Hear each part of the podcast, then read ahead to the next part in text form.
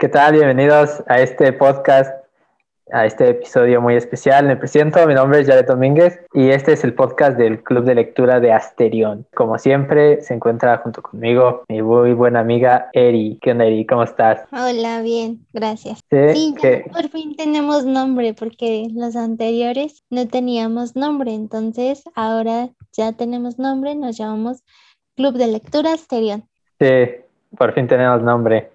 Hoy vamos a hablar de una gran, una gran autora, una clásica de clásicas, que es, bueno, nosotros consideramos está ahí arriba con Shakespeare, no solamente de la literatura inglesa, sino de la literatura mundial, podríamos decir, y es nada más y nada menos que Jane Austen, esta gran autora que murió hace aproximadamente 200 años, o nació hace 200 años, y que aún se siguen publicando sus libros, cosa que creo que a cualquier escritor le gustaría, ¿no? Que después de muerto se seguirían publicando sus libros 200, 400, 400 años después.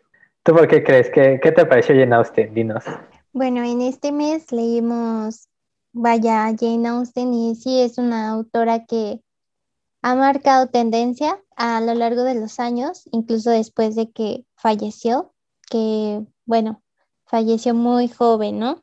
Y que pues a lo largo del tiempo ha marcado tendencia, ha marcado moda, ha hecho cosas que otros autores no hicieron, entonces creo que sí es considerado un clásico y bueno, desgraciadamente valorada después de muerta. Sí, de hecho, gracias a sus hermanos fue que ella pues empezó a, a, a ser valorada, porque aunque ya era reconocida un poco, ella no publicaba sus libros con su nombre, sino con un seudónimo que decía By a Lady, por una señorita. No firmaba como Jane Austen. Algo parecido creo que pasó con Emily Dickinson, pero pues así se publicaba.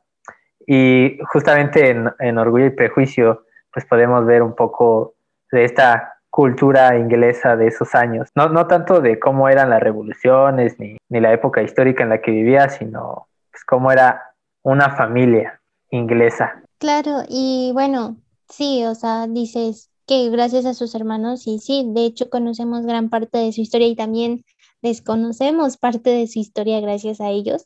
Y ellos fueron los que publicaron varias novelas.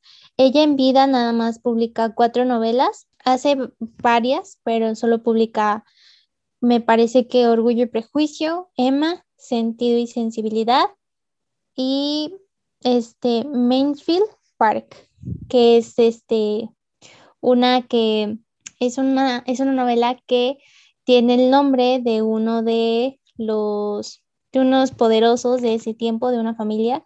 Y entonces bueno ahí va el lado irónico y este sarcástico de esta de esta mujer. Y sí bueno Orgullo y Prejuicio que fue el libro que leímos está en esta ocasión realmente nos hace contemplar que podríamos pensar que es una historia de amor, ¿no? Es una novela rosa y creo que no, creo que estamos muy mal en pensar que es una novela de amor, una novela de romance, cuando pues realmente no, y como dice Yared, ¿no? Eh, refleja la vida, la vida diaria, ¿no? Entonces es una autora realista, es una autora que, que es investigadora de vida, diría Marcela Lagarde.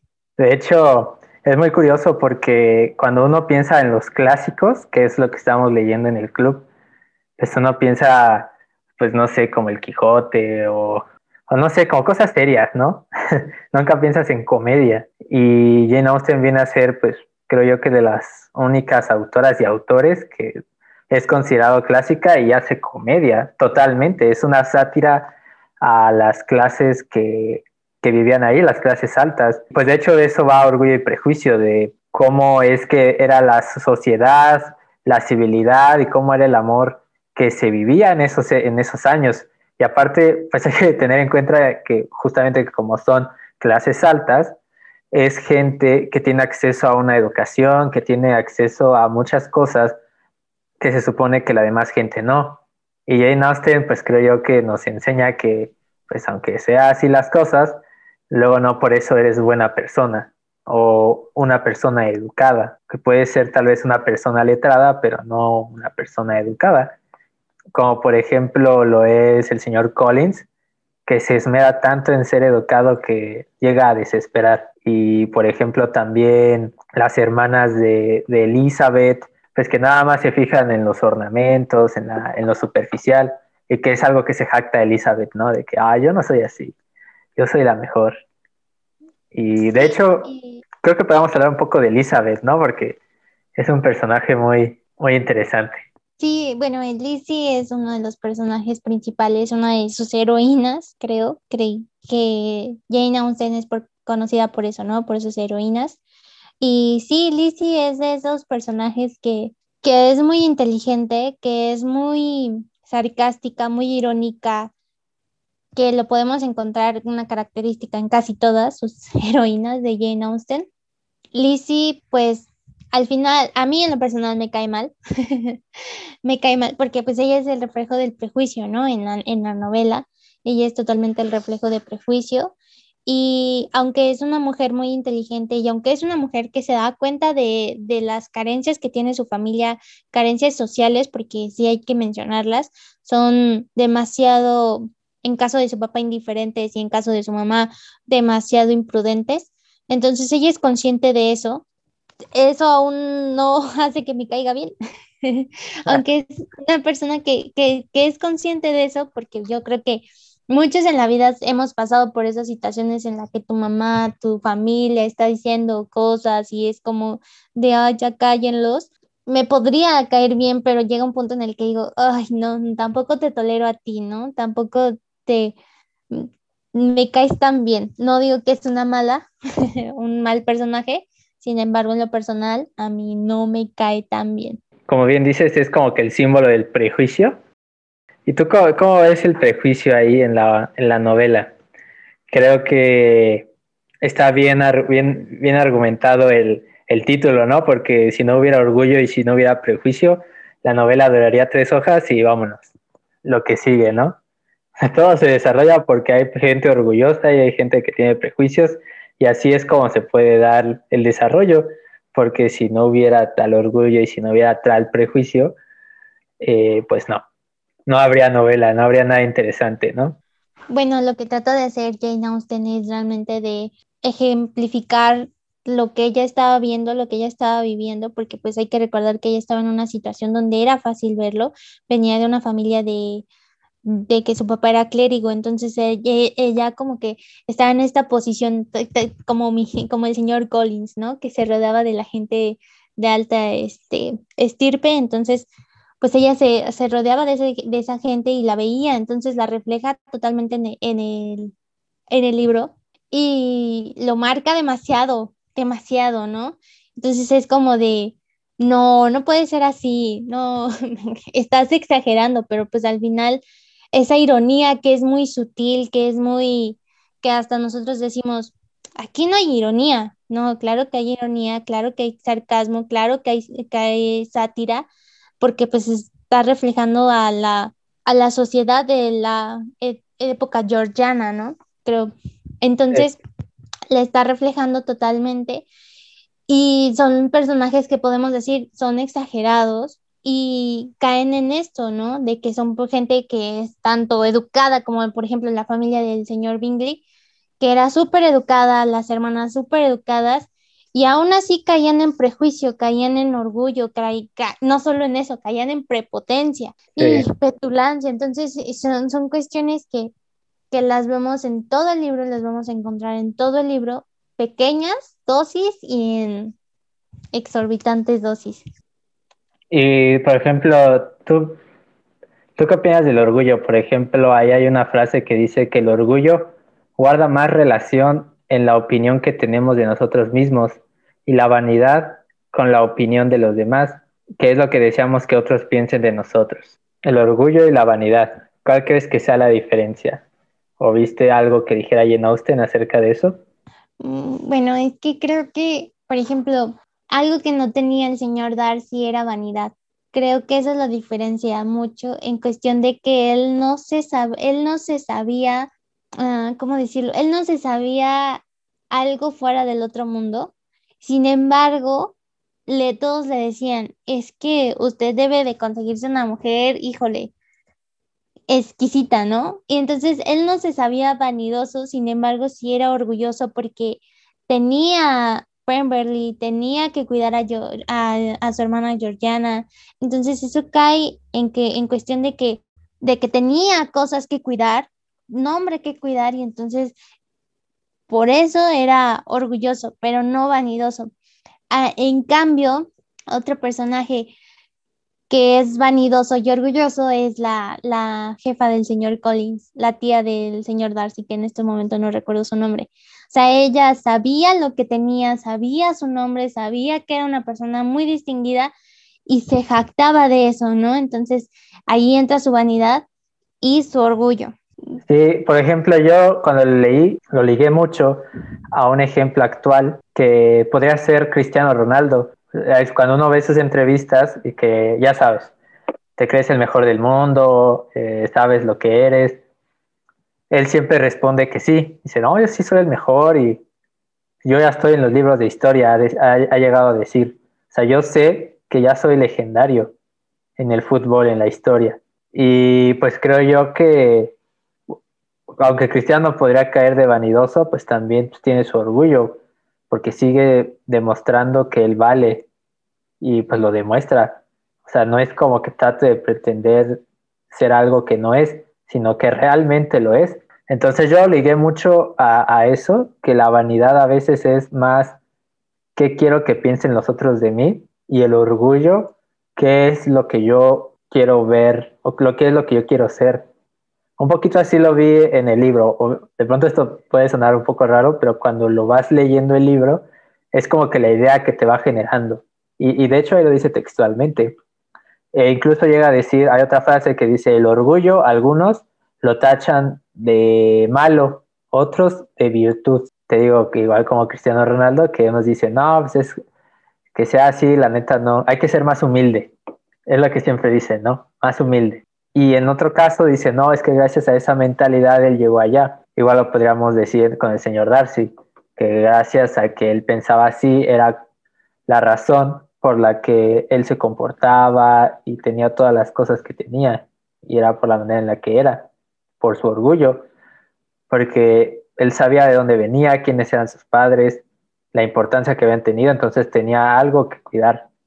Y era ese orgullo familiar, por ejemplo, el que hacía que no le hablara tanta gente o que no se rebajara, porque tenía un orgullo que cuidar. Entonces, de ese lado, pues podría ser virtud. ¿Cómo? Sí, sí, te digo, o sea, totalmente. Darcy sabía que tenía cosas que cuidar y que también eso mismo que le consideraban meritorio, él tenía que cuidarlo porque tenía esa carga y aunque él no quisiera, pues era pues lo que su mérito con el que había nacido, entonces descuidarlo y creo que lo dice muy bien cuando se le declara a Lizzie, ¿no? Que sí como que critica a toda su familia y es como de te quiero, no tengo que quererte, pero te quiero, ¿jalas? y a Lizzie le dice, no, la neta no.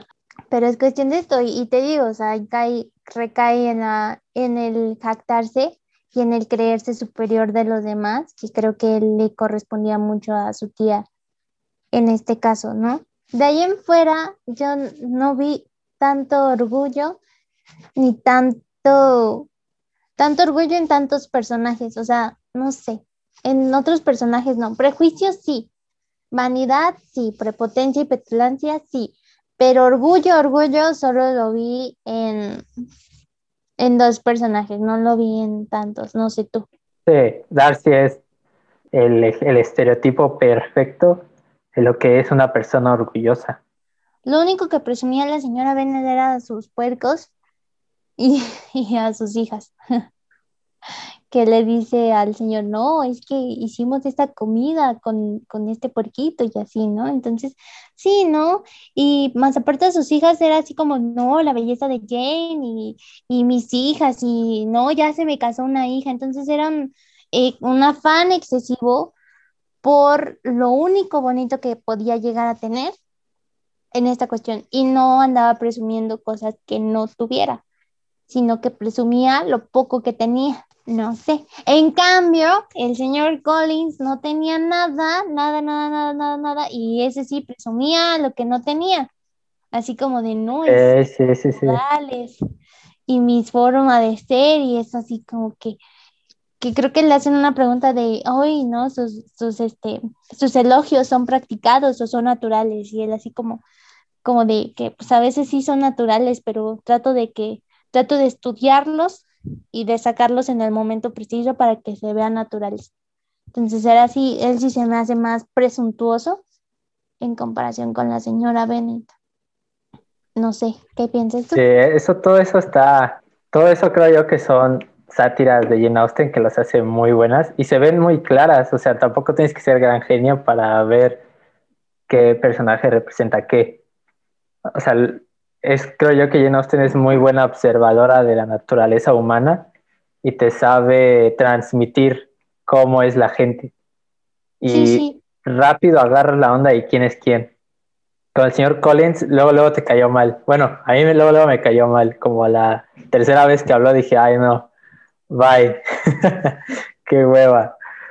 Eh, igual con la señora Bennett al principio del libro, ¿no? Que insiste a, a, su esposa que vaya a visitar a Bingley y que le da su... Y luego, luego ves cómo es el señor Bennett. O sea, Jane Austen es muy buena porque en pocas líneas te transmite la esencia de los personajes, no necesita mucho, necesita muy poco para hacerlo. Y creo que este es otro punto de que las, las heroínas y también los, los demás personajes de, de Jane Austen actúan pues muy torpe y muy natural. O sea, en otras palabras, son muy humanos, o sea, porque dicen algunas cosas, pero piensan otras y luego hacen otras todavía más diferentes. Y creo yo que eso los hace más humanos. Sí, claro, no porque serían heroínas que realmente fueran, no sé, de acero o estas heroínas que nunca les pasa nada, nunca sufren, nunca, o sea, todo lo que hacen lo hacen bien.